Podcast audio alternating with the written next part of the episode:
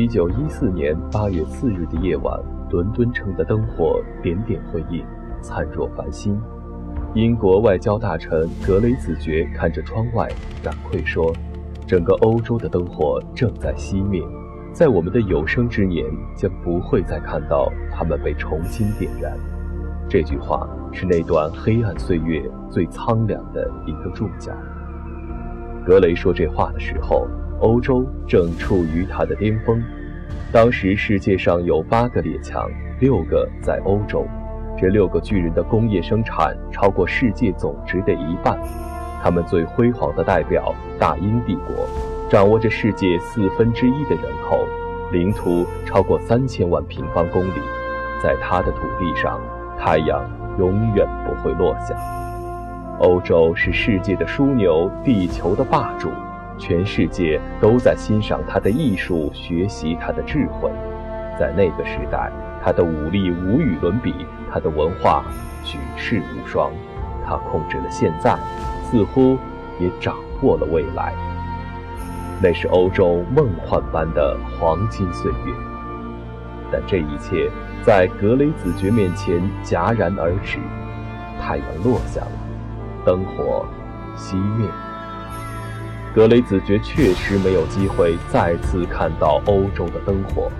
他在另一次世界大风暴的前夕死去，那是一九三三年。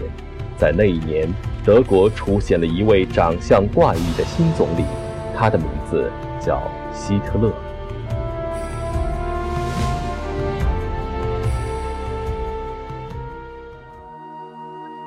第一次世界大战的导火索非常简单。奥匈帝国的皇储裴迪南大公在萨拉热窝被刺杀，这次刺杀并不是长期策划的惊天阴谋，完全是一个突发的偶然事件。刺杀活动也非常拙劣，但是裴迪南的愚蠢弥补了这一缺陷。裴迪南结束军事检阅后，和他的夫人索菲亚坐在敞篷车里驶往市政厅，道路两旁挤满了观看的群众。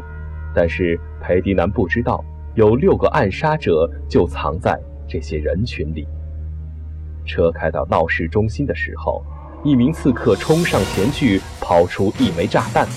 炸弹扔得很不专业，完全没有命中目标，在车子的后面爆炸，伤着了一位军官。这位军官被炸后并无大碍，刺杀者则被当场抓获。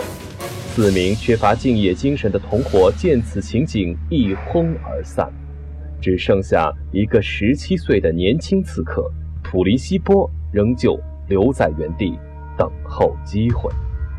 这个时候，如果大公取消下面的活动安排，一切就都不会发生了。也许格雷子爵也就不必发出那样的感愧，也许几百万人就不会横尸沙场。也许列宁只能作为流亡者客死西欧，也许希特勒只能以一个三流画家终老一生。历史的轨道在这一瞬间被劈成两条，在这两条轨道里，裴迪南做出了选择。他依旧驱车前往市政厅，欢迎仪式结束后，裴迪南坐车返回下榻处，命运的骰子已经掷出。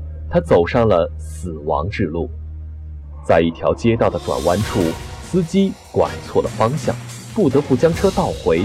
这个小小的意外决定了一切。普林西波抓住这个转瞬即逝的机会，快步走了上来，掏出一把勃朗宁手枪，向车内连开两枪，一枪打中了大公的脖子，一枪打穿了大公夫人的腹部。几分钟后，夫妻二人双双死去。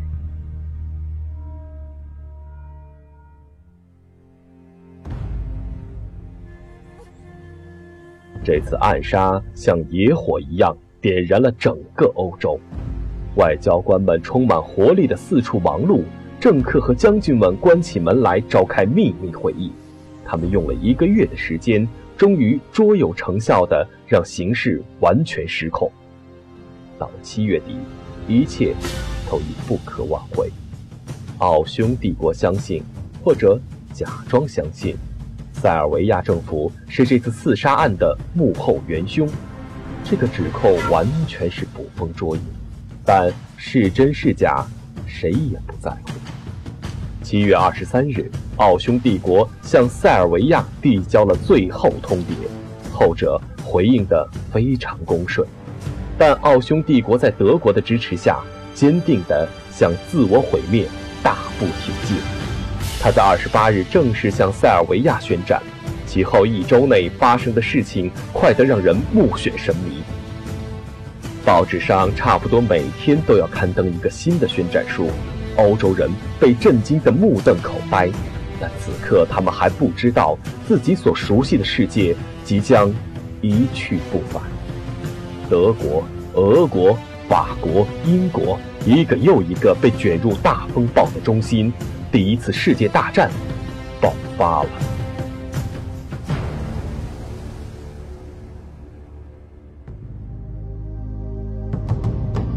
没有裴迪南刺杀案，也许就不会有第一次世界大战。也许他可能会将战争推迟很长时间，而形势也会随之变化。但是，仅有裴迪南刺杀案，也断断不会有世界大战。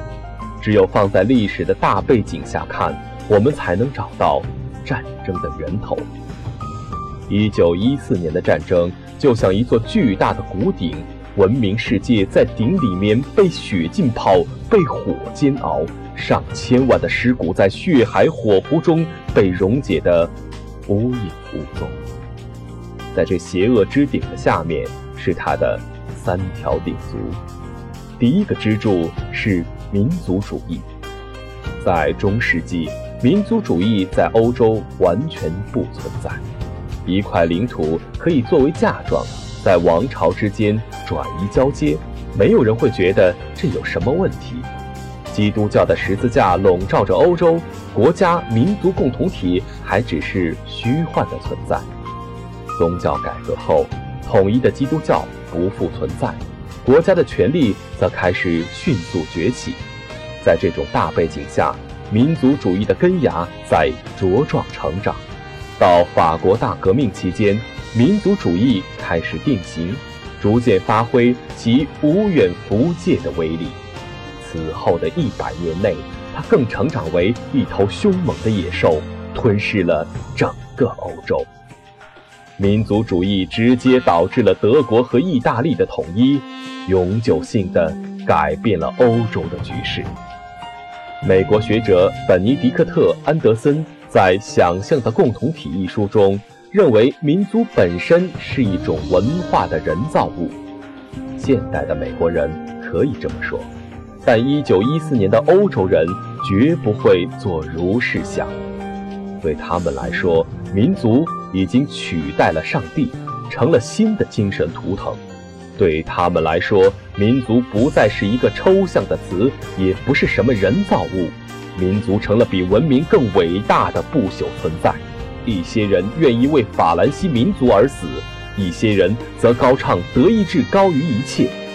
二十世纪的欧洲人为同一出歌剧鼓掌，为同一本小说流泪，为同样的文明成就而自豪，但他们却献身给不同的精神图腾。为了这些图腾的荣誉和利益，他们有义务彼此杀戮。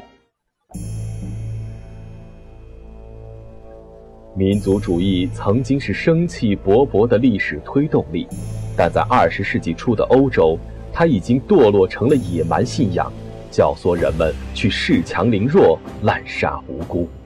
一个普通的德国青年，平时可能是一个和蔼的父亲、多情的丈夫、温良的邻居，怎么也不会想起拿着刺刀捅别人的肚子。但是，一旦有人在他耳边吹起德意志民族的号角，他就能瞬间退化成野兽。